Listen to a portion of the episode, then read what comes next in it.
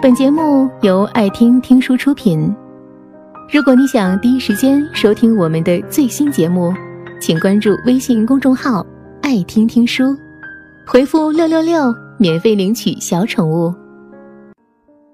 大教育家陶行知说：“千教万教，教人求真；千学万学，学做真人。”傍晚时分，弟媳打电话来说，侄女放学后没有回家，让我帮忙找找。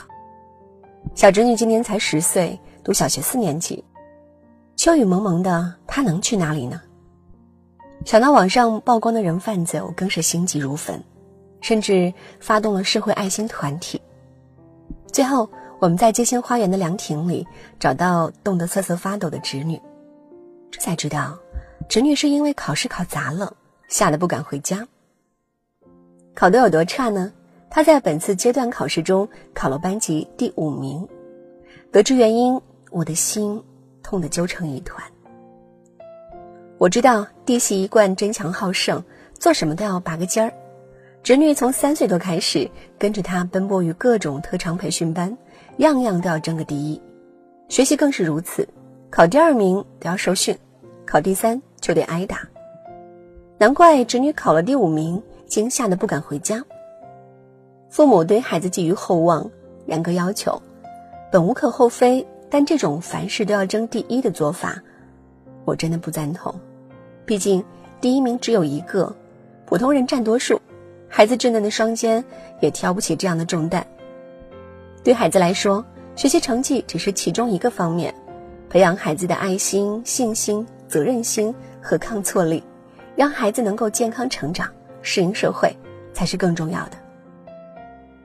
我观察过身边那些事事都要孩子争第一的母亲，大致有两类：一类是父母自己非常优秀、非常要强，他们希望孩子能够像自己一样出类拔萃，学习成绩要考第一，才艺比赛也要拿第一，所以总会说要争第一啊，孩子。另一类父母是自己没什么能力，经常被忽略，就把希望呢寄托在孩子身上。试图通过孩子的拔尖儿来证明自己的价值。不管是哪一类，对孩子来说都不公平。每个人都是独立的个体，孩子天资不同，父母按照自己的标准去要求孩子，无异于拔苗助长。第一名真的是优秀的代名词吗？不然。湖南省华容县的魏永康，一岁多开始识字，四岁学习初中课程，八岁。跳级进入了重点中学，十三岁以总分六百零二分的成绩考进了湘潭大学物理系，十七岁考上中科院的硕博连读研究生。这样一位从小就事事拿第一的神童，后来怎么样了呢？魏永康二十岁的时候，因生活自理能力太差，知识结构不适应中科院的研究模式，被中科院劝退回家。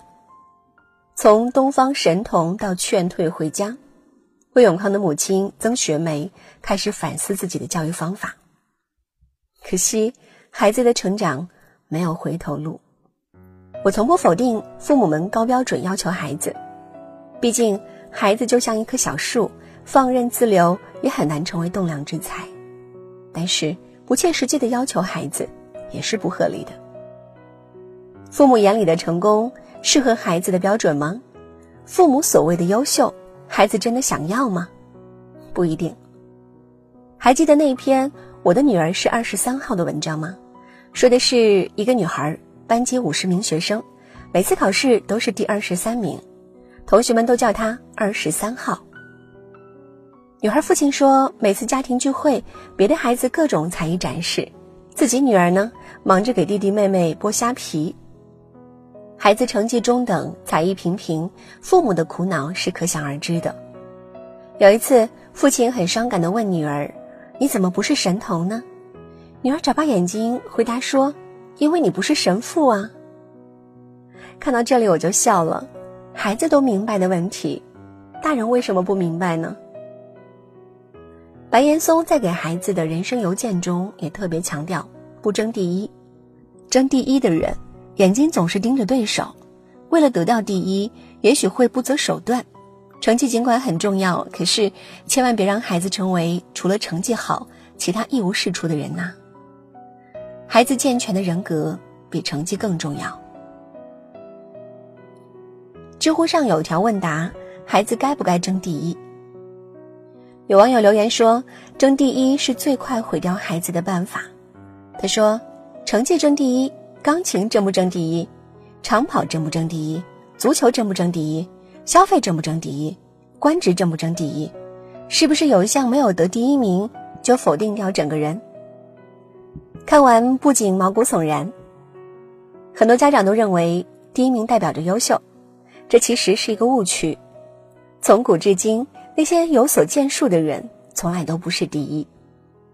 历代科举考中状元的有七百七十七人，可是我们能记住的有几个呢？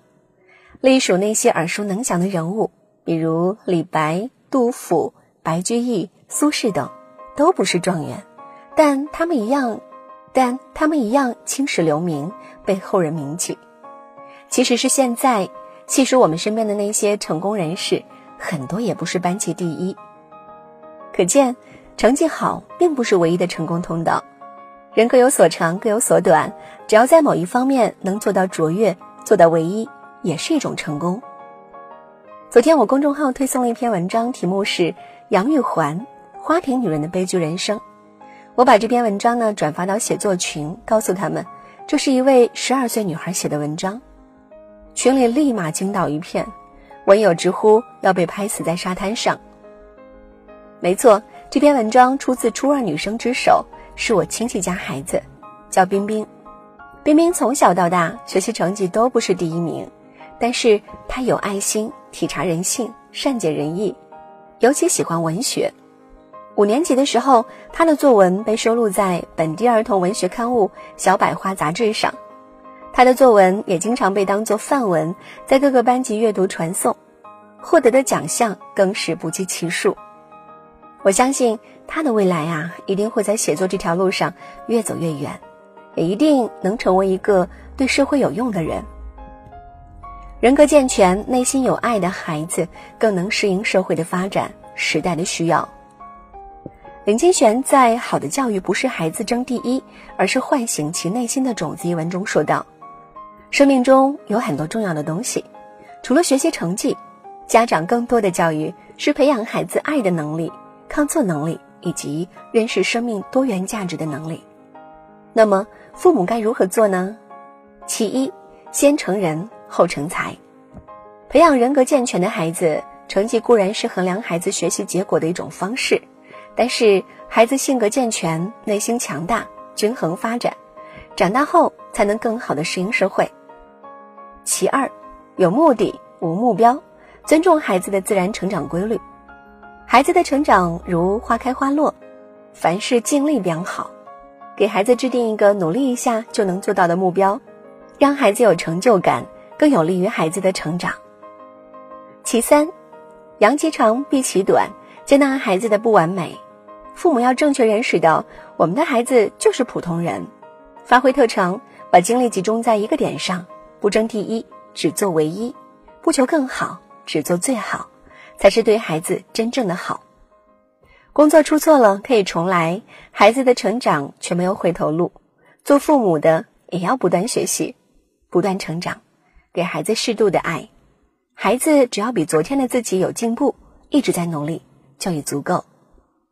大教育家陶行知说：“千教万教。”教人求真，千学万学，学做真人。